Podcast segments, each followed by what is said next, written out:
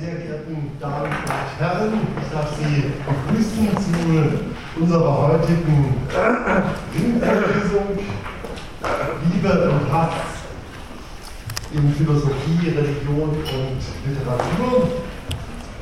Eine ganz besondere Freude ist es mir, unseren heutigen Vortragenden, Herrn Kollegen Thomas Söding von der Katholisch-Theologischen Fakultät der Universität Bochum hier unter uns begrüßen zu können. Ich darf Ihnen kurz Kollegen Söding vorstellen. Er studierte an der Universität Münster katholische Theologie, Germanistik und Geschichte. Die Promotion zum Dr. Tirol erfolgte im Jahre 1925.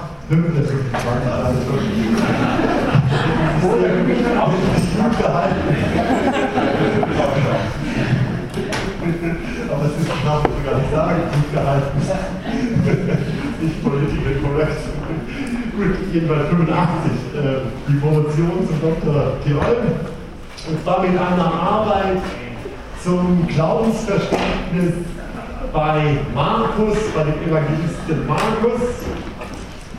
Im Jahre 1991 erfolgte dann die Habilitation ebenfalls an der Katholisch-Theologischen Fakultät der Universität Münster und zwar zu einem Thema, was gewissermaßen einschlägig für unsere Ringvorlesung ist, nämlich das Liebesgebot bei Paulus.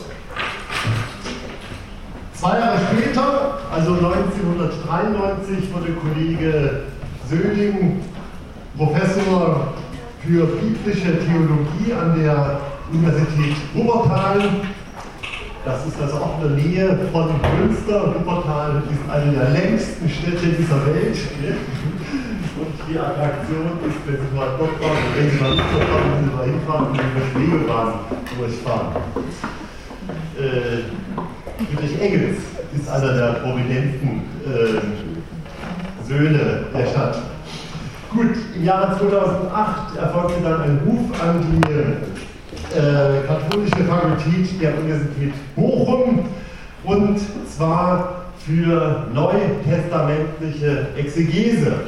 Das heißt, das Thema Liebe und Hass werden wir heute in einer exegetisch-historischen Perspektive angehen, und zwar aus der äh, Perspektive des Neuen Testaments. Das ist ja also ein Text, der für die Prägung des abendländisch-europäischen Liebesverständnisses von hoher Bedeutung ist, oder die Texte, muss man eigentlich sagen.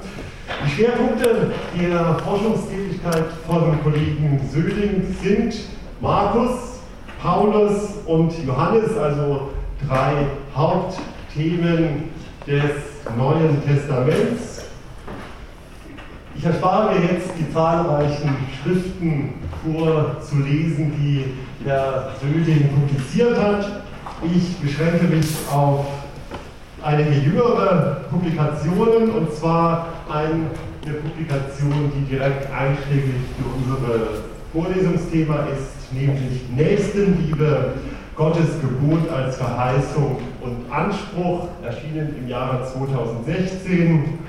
Dann das Christentum als Bildungsreligion, ebenfalls im Jahre 2016 erschienen.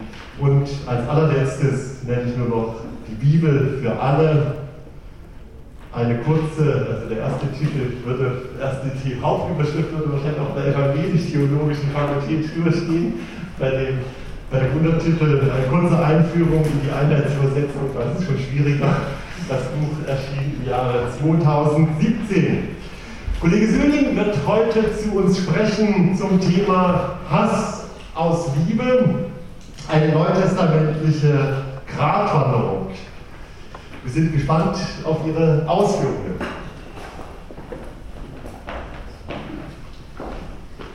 Vielen herzlichen Dank äh, für diese freundliche Einladung, nicht nur die Einführung, sondern auch die Gelegenheit, dass ich als Neutestamentler an einer Ringvorlesung äh, teilnehmen darf, die jetzt äh, Philosophie und Theologie miteinander verbinden soll. Ich schicke eine doppelte Warnung vorweg. Die eine Warnung richtet sich an diejenigen unter Ihnen, die Philosophie äh, studieren.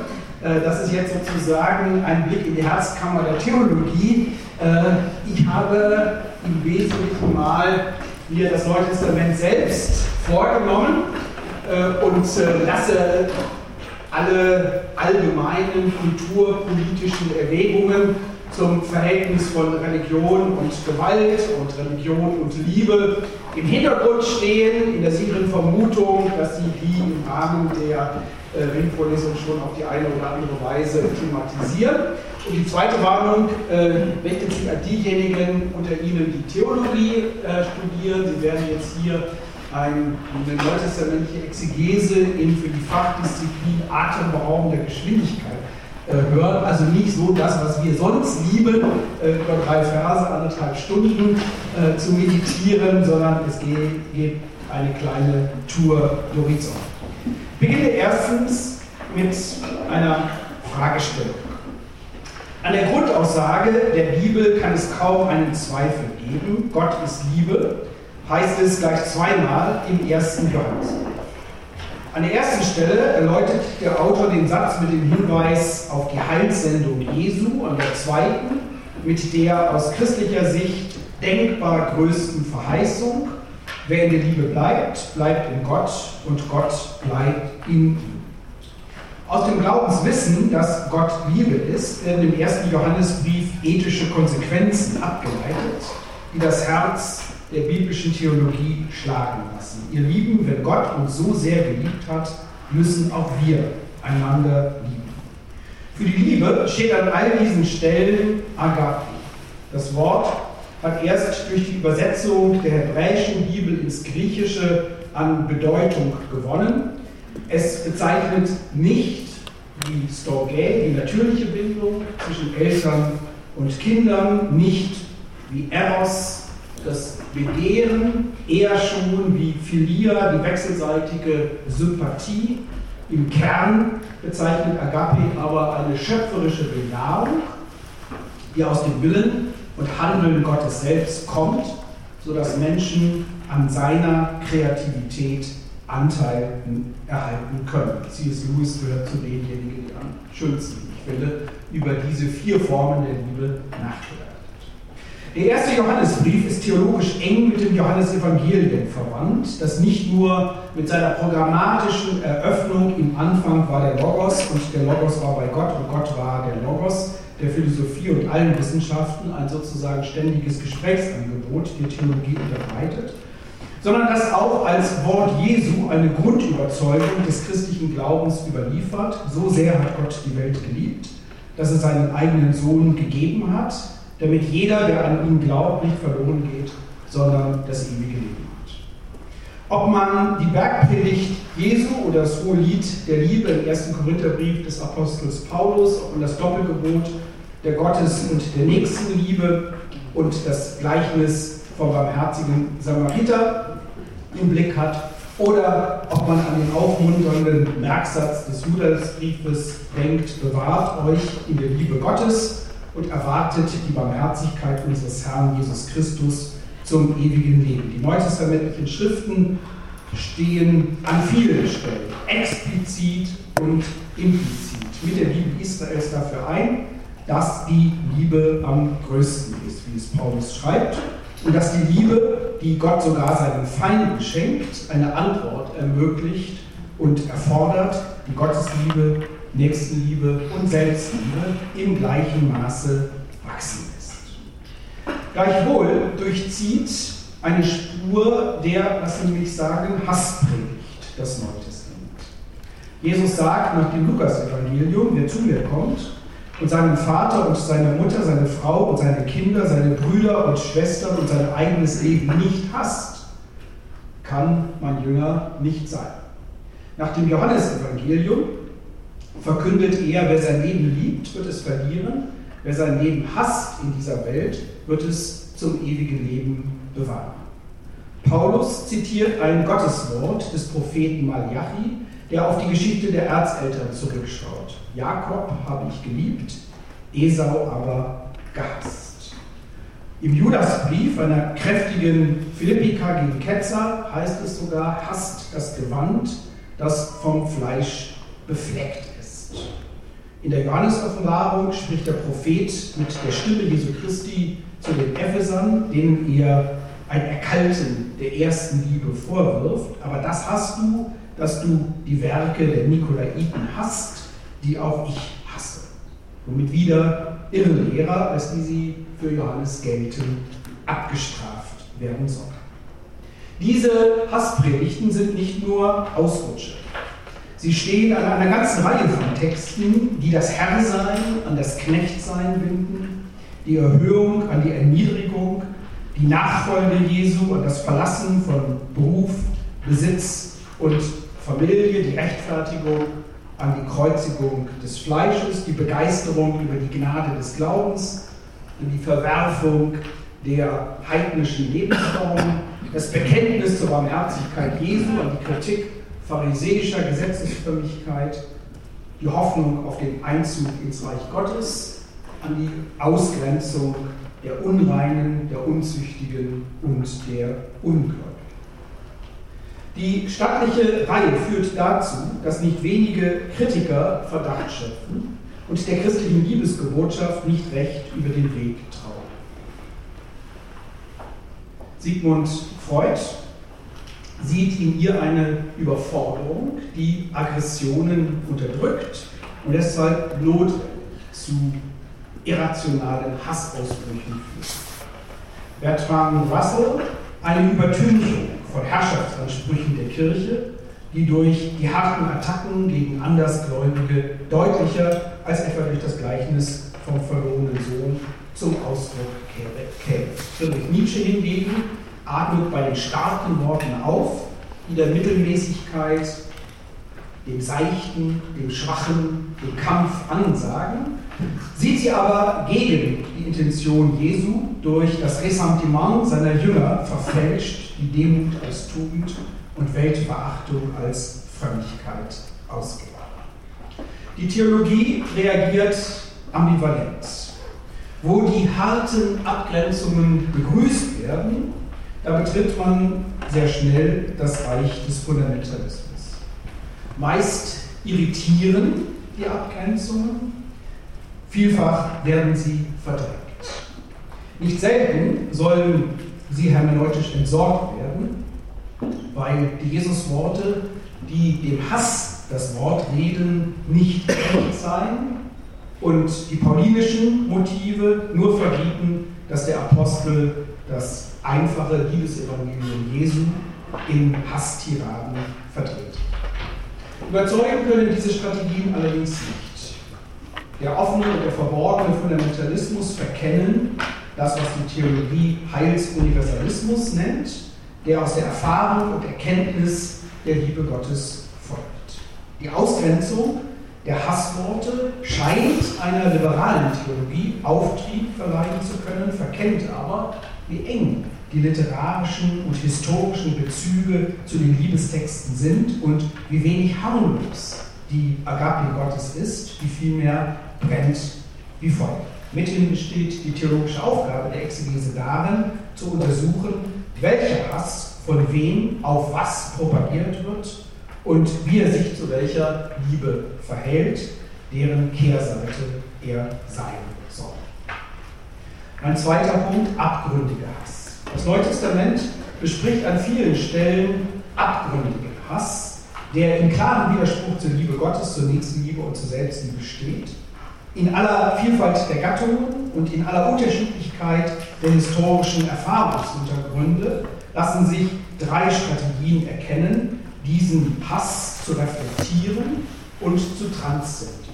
Erstens wird er im Neuen Testament als Signum einer belasteten Vergangenheit beschrieben, die zwar im Glauben überwunden wird, aber jederzeit wieder Gegenwart werden kann. Zweitens als Impuls einer Aggression von außen, die in das Innerste des Glaubens vorstößt und ihn aufs Härteste bedroht. Und drittens als Verfehlen einer Berufung, die auf die Liebe aus ist und durch Liebe neu entdeckt werden kann. In all diesen Formen ist der Hass abgründig, weil er tiefe Gräben zwischen Menschen zu Gott und in der eigenen Seele aufweist. Die im Glauben wirklich überwundene, aber nach wie vor bedrohliche Vergangenheit des Hasses reflektiert Paulus in einer, so deute ich, idealtypischen Biografie Adams, des Menschen, der sich vor Gottes Gebot gestellt sieht und gerade dadurch verlockt wird, dieses Gebot zu übertreten. Im Rückblick, den die Erfahrung des rechtfertigen Glaubens ermöglicht, analysiert Paulus in der ersten Person Singular die Entfremdung, die der Übertreter erfährt, wenn er die Gier als höchstes Gesetz des eigenen Lebens erachtet und deshalb auf Kosten anderer lebt Etzideus nun Davitor. Was ich tue, verstehe ich nicht, denn ich tue nicht das, was ich will, sondern was ich hasse. Das tue ich. Der Mensch, dessen Porträt Paulus hier zeichnet, will das Gute, das er erkennt, und hasst das Böse, das er aber doch tut. Diese Lage ist, so Paulus, hoffnungslos. Sie kann aus eigener Anstrengung nicht überwunden werden, nur wenn die Liebe Gottes auch einen solchen Menschen erreicht, der nach Erlösung schreit, wenngleich sein, sein Ruf stumm bleiben wird. Der Glaube, so der Apostel, kann diese Entfremdung und damit auch den Hass überwinden, der die richtige Intuition, aber nicht die nötige Kraft hat, das Böse zu machen. Der Glaube gibt der Liebe Raum, er überwindet den Hass auf Gott, der den moralischen Kompass zerstört. In der Schule des Apostels Paulus werden diese Impulse aufgenommen und so aktualisiert, dass die Bekehrung zum Evangelium analog eine Bekehrung zur Philosophie, zur Moralität und zum Frieden dargestellt wird. Hier arbeitet der Verfasser, der so die Exegese im Namen des Apostels schreibt, in der ersten Person Plural, mit einem beliebten Schwarz-Weiß-Kontrast, der in Konversionsliteratur typisch ist und nicht psychologische Feinabstimmungen erkennen lässt, sondern eine existenzielle Lebenswende. Denn früher waren auch wir unverständlich, ungehorsam, planlos, versklavt von Begierden und allen möglichen Leidenschaften, in Bosheit und Neid. Abscheulich waren wir einander verhasst. Die direkte Fortsetzung, als aber die Güte und Menschenfreundlichkeit Gottes unseres Retters erschien, zeigt, dass dieser traurige Zustand für die Gläubigen nicht das Ende vom Lied, sondern die erbarmungswürdige Ausgangssituation einer glücklichen Wende gewesen ist. Die Zukunft. Das verabscheuungswürdige der Laster, die in wilder Folge aufgezählt werden, das nicht nochmal zitiert, die in wilder Folge aufgezählt werden, um die Irrungen und Wirrungen eines verfehlten Lebens zu veranschaulichen, können nicht geleugnet werden, aber sie werden so die stilisierte Erklärung überwunden, wenn geglaubt wird, dass Gott Jesus als Erlöser gesandt. Mag darin die Zuspitzung und Engführung von Neubekehrten erkannt werden, der kurze Passus analysiert scharfsinnig, dass unter Menschen, die sich dem Bösen anheimgeben, nicht etwa Solidarität entsteht, auch wenn Bandenmitglieder, die sich etwas auf ihre Ganoven-Ehre zugute halten, so denken mögen, sondern dass wechselseitiger Hass ausbricht. Wer andere hasst, ist verhasst. Wer tut, was Abscheu erregt, weil es böse ist, verbreitet nicht nur Hass um sich, sondern, so dieser Brief, zieht auch Hass auf sich. Dieser Hass hat das Leben der Bekehrten früher bestimmt. Er kann der Vergangenheit nun anheimfallen, weil Gott so die Botschaft alternative Fakten geschaffen hat, nämlich die große Befreiung, die eine Erlösung ist aber es bleibt bei der Warnung vor dem Rückfall. Das Urchristentum ist eine verfolgte Minderheit. In zahlreichen Schriften spiegelt sich die Situation einer Bedrückung, die nicht sofort lebensbedrohlich zu sein braucht, aber durch Marginalisierung und Diskriminierung stigmatisiert wird, weil die antike Gesellschaft religiös kodiert gewesen ist und weil die Christusgläubigen als Außenseiter begonnen Sie sind zunehmend den jüdischen Synagogengemeinden entfremdet, zu denen lange Zeit sehr enge Beziehungen bestanden haben. Sie passen nicht in das herrschende System eines politisch unterfütterten Synkretismus, der die Verehrung vieler Gottheiten mit der Sanktionierung von Macht, Erfolg und Prestige verknüpft. Der Anlass, die Analyse der Ursachen für die gesellschaftliche Ächtung führt im Neuen Testament zu verschiedenen Antworten. Am tiefsten schärft der paulinische Hinweis auf das Wort vom Kreuz, das in seiner skandalösen Provokation Widerspruch ernten muss. Diese. Der Apostel erkennt auch, dass es Eifer für Gott sei, der die meisten Juden zu Jesus Nein sagen lasse, so wie Jesus seinen Jüngern nach dem Johannesevangelium prophezeit, es wird Juden geben, die glaubten, Gott einen Dienst zu erweisen, wenn sie die Jünger verfolgen. Mehrfach findet sich der Hinweis, die Henker Jesu und die Verfolger seiner Jünger hätten nicht erkannt, wen und was sie vernichten wollten. An einzelnen Stellen werden Korruption und Machtgier, finanzielle Interessen und Konkurrenzneid als Ursachen für Verfolgungen genannt. Sonst gibt es nicht sehr viele Anstrengungen im Neuen Testament, sich den Kopf der Verfolger zu zeigen. Freilich wird zur Gewissenserforschung gemahnt, ob nicht etwa eigene Fehler zu peinvoller Ablehnung führen. In den Evangelien wird in diesem Zusammenhang ausdrücklich auch der Hass auf Jesus und seine Jünger für die Nachstellungen und Ausgrenzungen verantwortlich gemacht, sowohl bei den Synoptikern als auch bei Johannes. Der Auslöser dieses Hasses, so die Analyse, ist Jesus, zu dem seine Jünger sich bekennen, der Menschensohn. Weil Jesus beansprucht und weil von ihm bekannt wird, dass er von Gott gekommen sei, sodass nach dem Johannesevangelium sich im Hass auf Jesus und im Hass auf die Jünger ein Hass auf Gott austobt, der aus einem religiösen Furor resultiert und orthodox sein will, aber, so die Position, die Johannes markiert, blasphemisch wird. Dieser Hass ist gegenwärtig. Er wird sich in der Endzeit in voller Härte austoben. Er kann in Familien entstehen, wie er entzweit.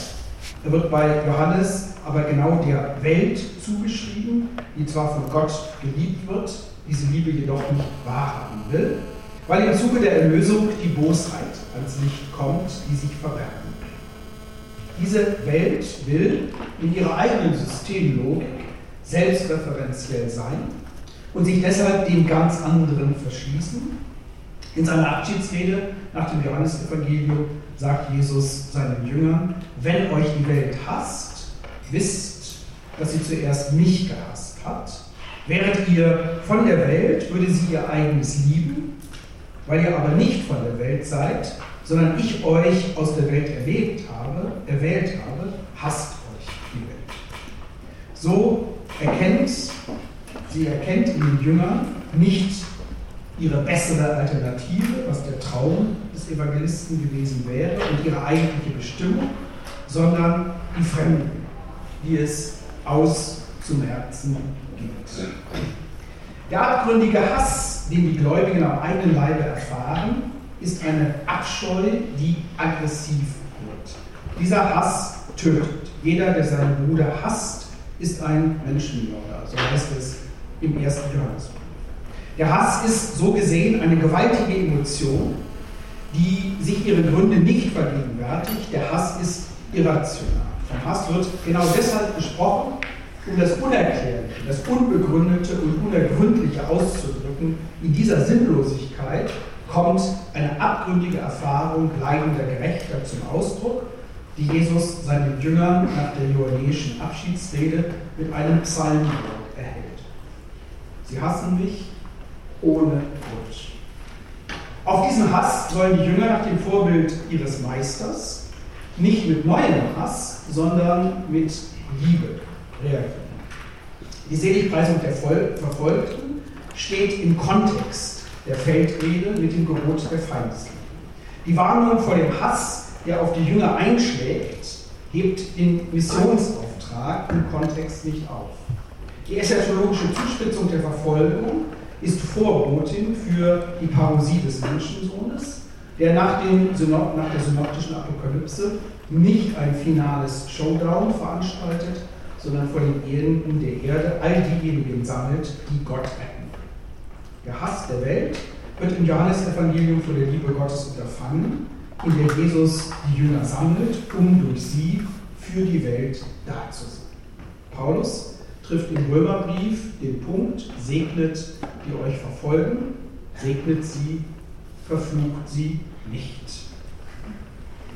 Nach der Bergpredigt setzt Jesus sich von einer Interpretation des nächsten Liebegebotes ab, die mit dem Hass auf die Feinde kombiniert wird, weil Gott sie hasse und weil gesetzestreue Menschen diesen Hass Gottes annehmen und weitergeben müssen. Wie Parallelen aus Qumran, den Höhlen von Tod und Meer, zeigen, ist dieser Feindeshass ethisch hochstehend, weil als Feinde sogenannte Frevler gesehen werden, die Unmenschen sind und weil der Hass nicht etwa eine Lizenz erteilt, sie zu schädigen, sondern einen Impuls freisetzt, mit ihnen keinen Umgang zu pflegen, nicht wie sie zu agieren und sie eher mit Verachtung zu strafen. Die Aufgabe, die Jesus aber stellt, die Feinde nicht zu hassen, sondern zu lieben, ist ein Ruf in seine Nachfolge, die Gottes Liebe nachahmt.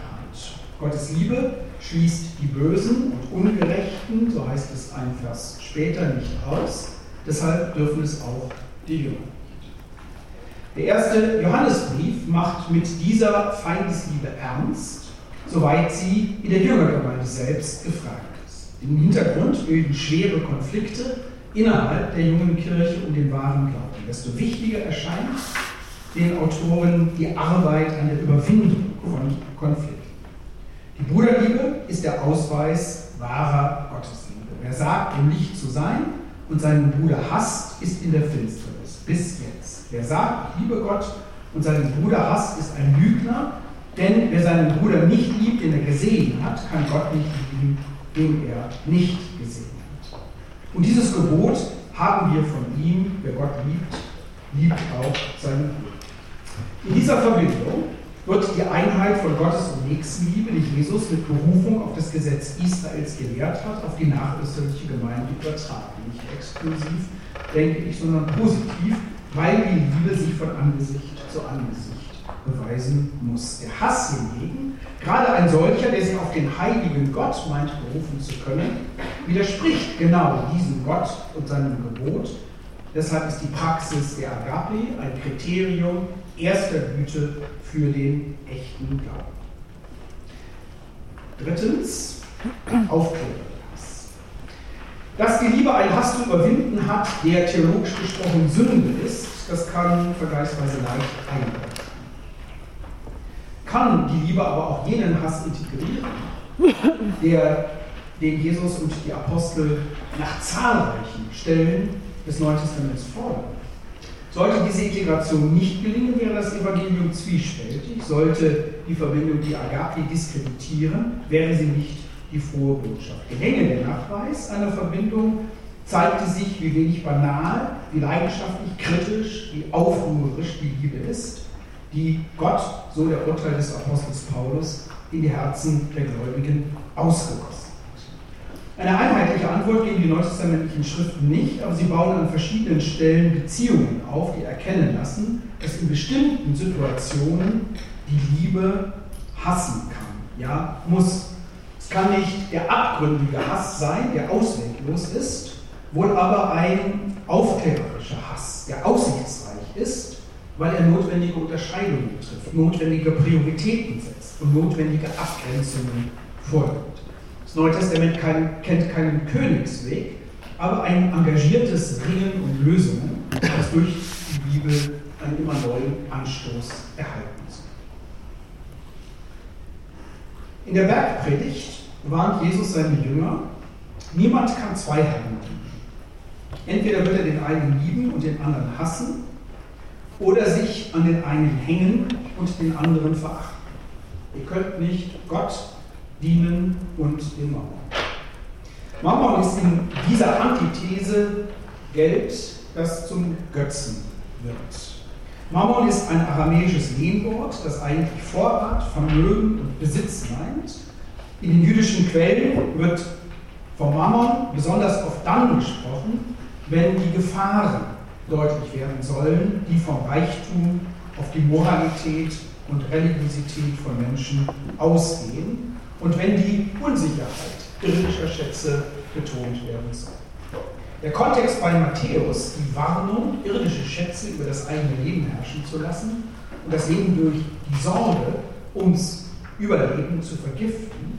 Dieser Kontext bei Matthäus weist auf das alltägliche Zahlungsmittel hin, das den Alltag zu beherrschen droht. Der Kontext bei Lukas, das gleiche zum schlauen Verwalter, die Mahnung zum sorgfältigen Umgang mit Reichtum verweist auf Finanzkraft, die weder sozial noch ökonomisch eingesetzt wird, sondern nur der Selbstdarstellung von Menschen Dem Mammon zu dienen heißt Besitz und Geld nicht zu gebrauchen, um damit Gutes zu tun und Nutzen zu bringen, sondern sich von Geld und Besitz beherrschen zu lassen und zu leben, um es zu lieben.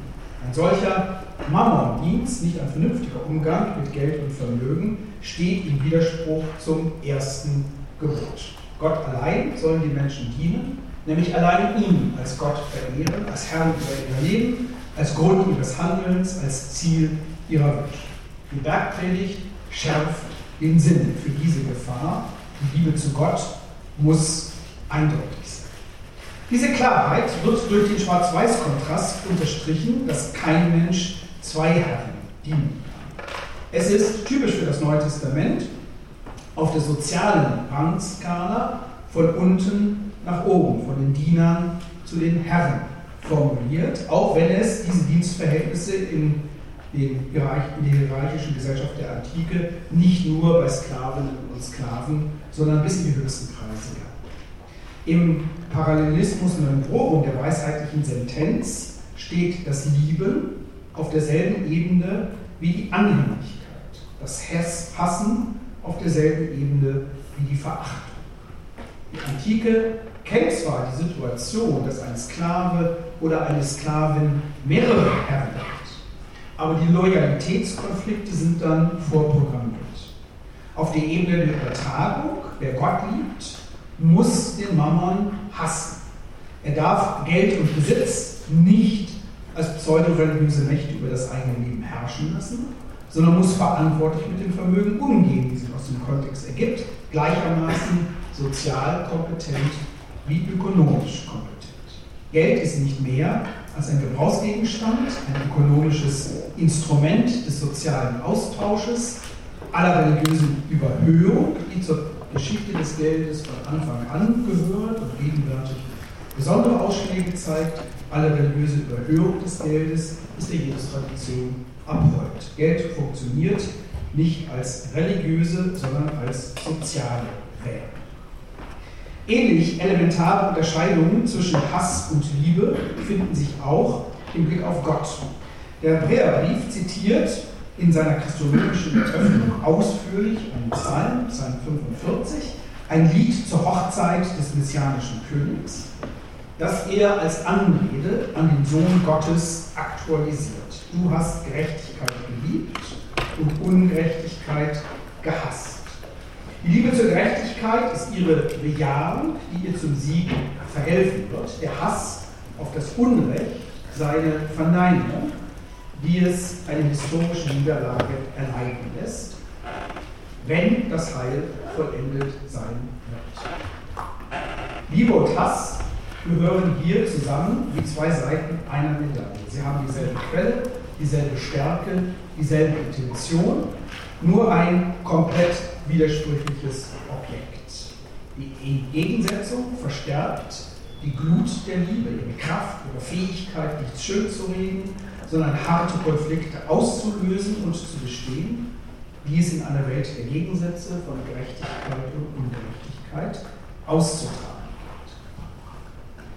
dass der Liebe Gottes zu Jakob, dem Stammvater Israels, seinem Hass auf Esau entspricht, der traditionell als Stammvater der Edomiter und damit sozusagen von Erbfeinden der Israeliten gesehen wird, das ist schwerer und auf ethischem Gebiet ist es gar nicht zu erklären. Paulus macht das Prophetenwort, das er zitiert, gerade deshalb geltend, weil es keine moralischen Vorzüge gewesen sind, die Jakob anstatt Esau zum Träger des göttlichen Segens hat werden lassen. Wie sollte man auch anders nach der Betrugsgeschichte von Linsengericht urteilen? Aber um seinen Segen auf menschliche Weise unter den Menschen zu spenden, muss Gott, so die gesamte Bibel, Unterschiede machen. Jakob, also so sein anderer Name Israel, hat er erwählt, Esau nicht. Warum gerade den einen und warum den anderen nicht, lässt sich von einem menschlichen Standpunkt aus und der Apostel nicht rekonstruieren. Der Apostel Paulus will zeigen, dass allein dann der verheißene Segen für alle Völker gespendet werden kann, wenn Gott alleine Fakten schafft, ohne dass er menschliche Kategorien leitend werden lässt, wie zum Beispiel ethisch. Liebe steht für Erwählung, Hass für Verwerfung, die aber jetzt nicht verurteilend oder verdammend bedeutet, denn der Segen Jakobs dient ja der Abrahamsverheißung gemäß allen Völkern, nimmt aber den menschlichen Weg des Heilshandels Gottes wahr, auf dem allein die Liebe wirksam werden kann. Die Notwendigkeit, Unterscheidungen zu treffen, um der Gerechtigkeit zu dienen und die Verheißung ohne Heilsautomatismus zu verwirklichen, entspricht die Notwendigkeit, Prioritäten zu setzen, die der Gottes- und der Nächstenliebe im Vergleich, im Verein mit der Selbstliebe zum Durchbruch verhelfen, in Situationen, die Entscheidungen erfordern, weil es Alternativen und Widerstände gibt, Prämissen und Konsequenzen, Bedingungen und Grenzen.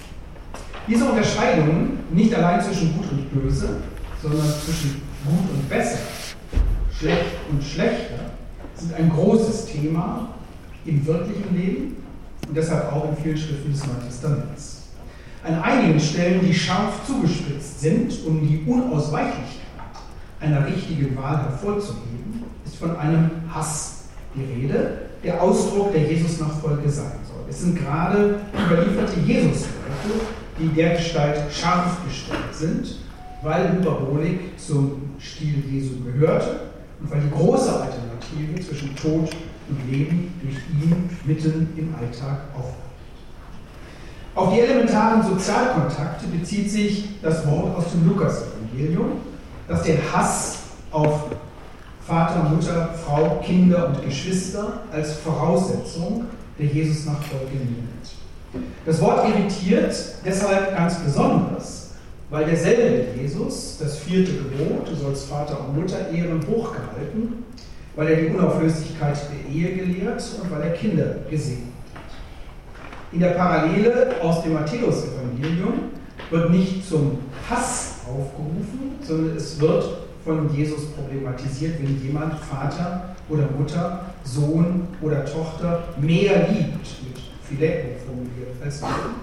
Das kann schwerlich eine Quantifizierung der Liebe vorschlagen, wohl aber eine Priorisierung anzeigen. Die Liebe soll zuerst auf Jesus gerichtet sein, weil von ihm her auch die Liebe der Familie neu inspiriert wird. In der antiken Gesellschaft ist die Familie dominant. Sie entscheidet traditionell über Beruf und Heirat, über den Status und auch über die Religion. Das religiöse Plus schafft gegenüber dieser Religion Freiheit. Die Jesusbewegung ist, wie das Christentum insgesamt, nicht genealogisch organisiert, sondern sozusagen spirituell durch den Glauben. Dadurch gewinnt die Familie einen anderen Stellenwert. Sie wird relativiert, aber sie wird nicht negiert, sondern sozusagen rekreiert.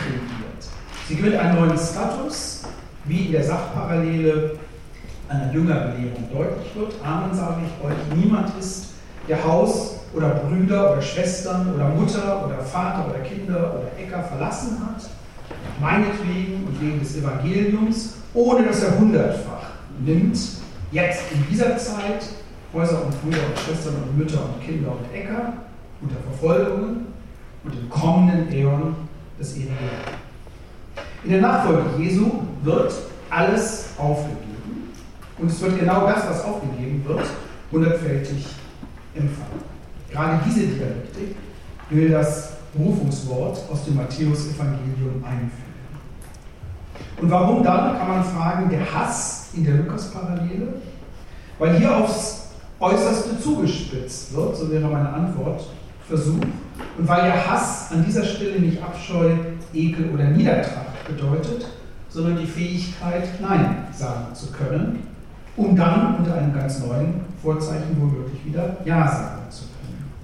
Geheiligte Bindungen werden gelöst, um in einem neuen Prozess wieder geknüpft zu werden. Hergebrachte Autoritäten werden geleugnet, um neue Beziehungen aufbauen zu können. Das Hassen induziert, wie hart die Entscheidungen oft sein müssen, wie schwer die psychischen, sozialen und kulturellen Widerstände zu überwinden sind und wie klar die Absage sein muss, bevor es überhaupt eine neue Zusage geben kann.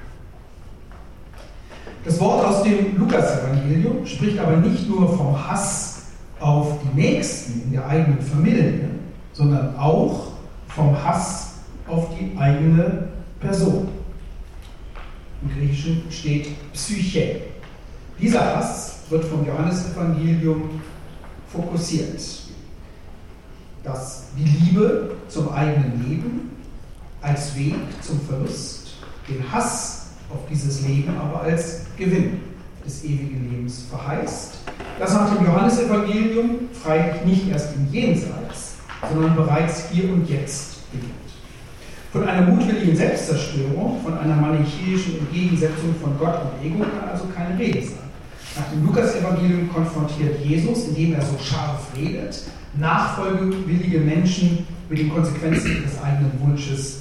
Nach dem Johannesevangelium weist er, vermittelt durch Philippus, Griechen, die mit Kontakt aufnehmen wollten, auf die Voraussetzungen und Folgen des Glaubens hin, zu denen sie allerdings erst nach Ostern Zugang finden werden. Eine Sachparallele steht im Markus-Evangelium und dadurch auch bei den anderen Synoptikern. Wer sein Leben retten will, wird es verlieren.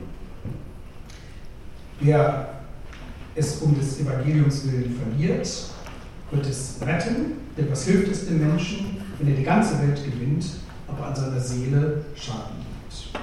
Die Übersetzung ist nicht ganz schön, weil einmal Psyche mit Leben, das andere Mal mit Seele übersetzt ist. Mir ist nichts Besseres im Moment eingefallen, korrigieren Sie mich.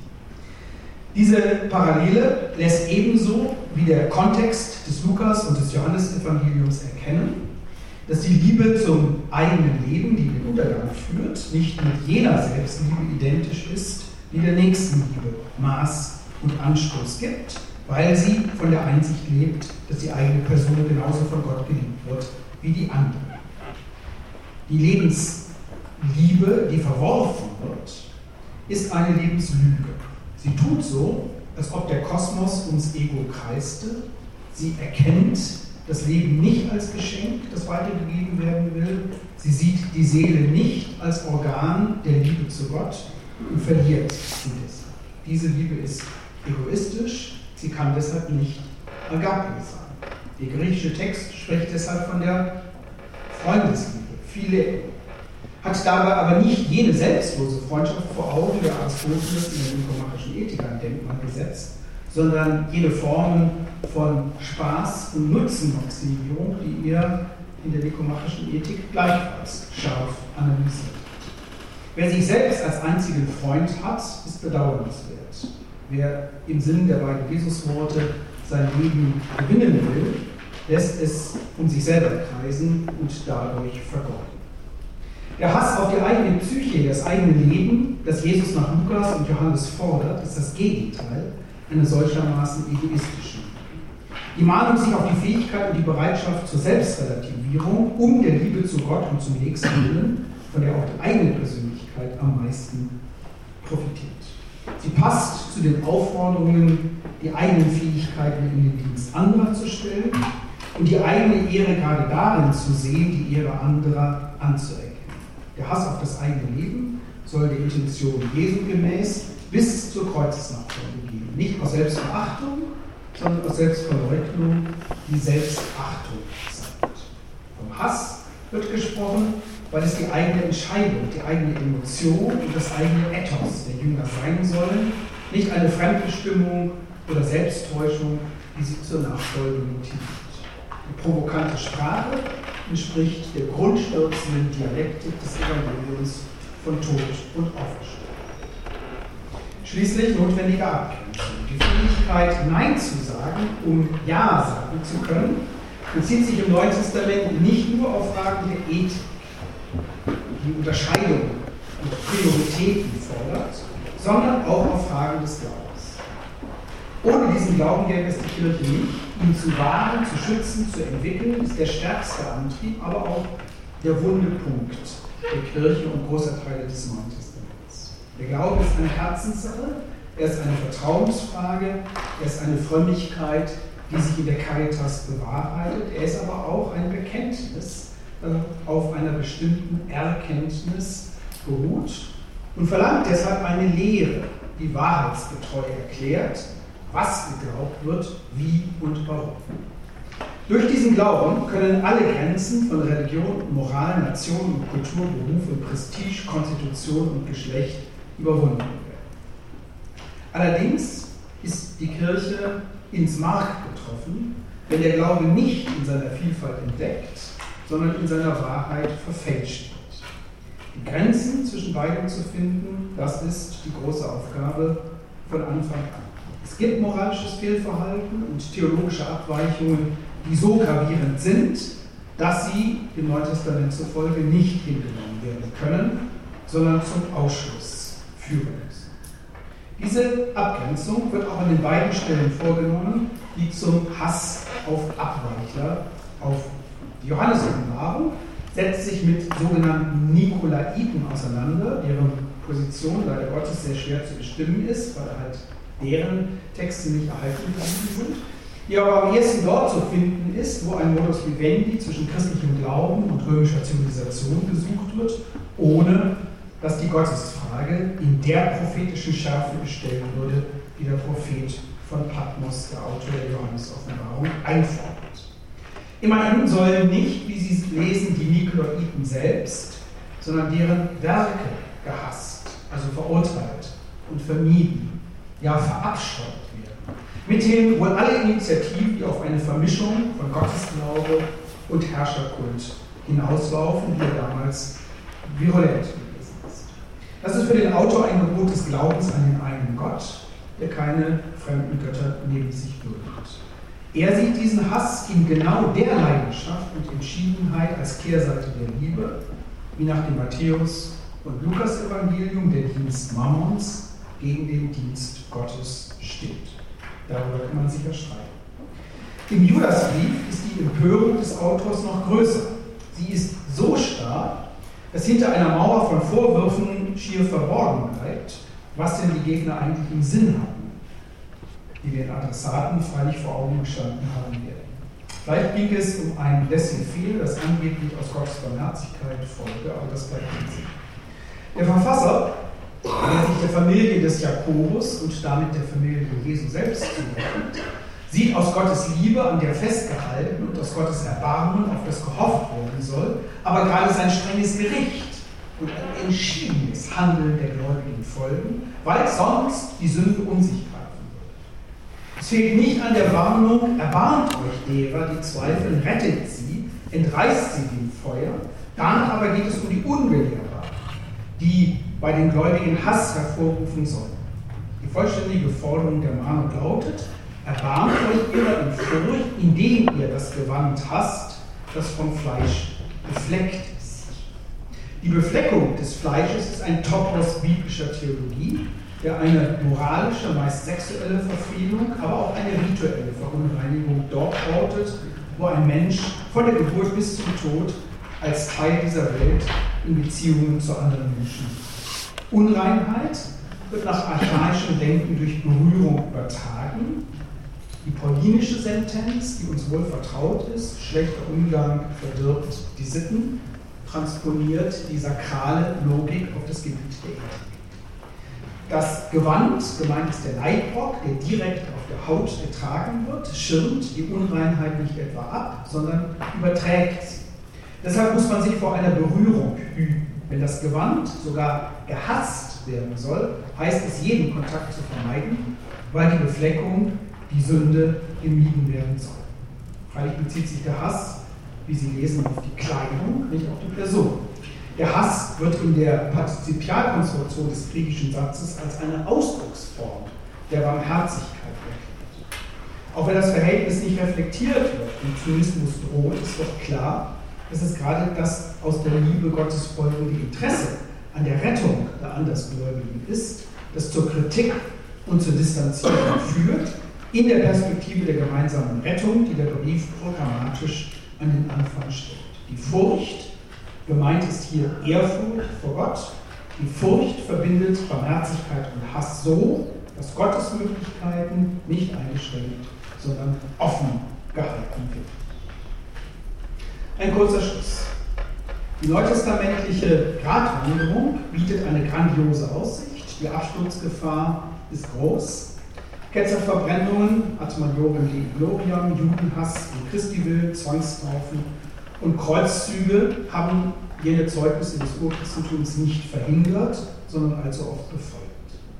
Sie sind nicht nur die größten Exzesse einer Kirchengeschichte, die sich auf den heiligen Gott beruft und die Welt zu überwinden verspricht, aber die eigene Überzeugung verabsolutiert und jede Alternative diskreditiert. Es ist nicht nur das vielfach verdächtigte Alte Testament, nicht selten sind es die harten Unterscheidungslehren des Neuen Testaments, die im Namen Gottes Hass und Gewalt motiviert haben. Doch die Absturzgefahr auf dem Grat wäre nicht so groß, wenn nicht der Weg so hoch und weit führte, den die Texte zu bahnen versuchen. Die kritische Prüfung jener Stellen, die explizit zum Hass aufrufen, hat ergeben, dass sie zwar missverständlich sein konnten und missbrauchsanfällig sind, aber die Grundlagen neutestamentlicher und gesamtkritischer Theologie nicht verwischen. Es ist die Liebe, die den Hass auf Ungerechtigkeit und Sünde, auf Unwahrheit und Egoismus nicht verdrängt, sondern verstärkt. Es ist zugleich die Liebe, die den Hass einholt und überholt. Wer nur einen Gegensatz und keine Spannung erkennt, unterschätzt, wie stark das Feuer in Liebe brennt. Die Agape ist keine kalte, sondern eine heiße. Sie stellt, wie sie im Neuen Testament auf alttestamentlicher Basis vorgestellt wird, nicht Aggressionen unter Generalverdacht, sondern nennt sie auf die nach Ansicht der Texte richtigen Ziele, die der Gerechtigkeit dienen und auf die richtigen Bahnen, die nicht neues Unrecht begehen.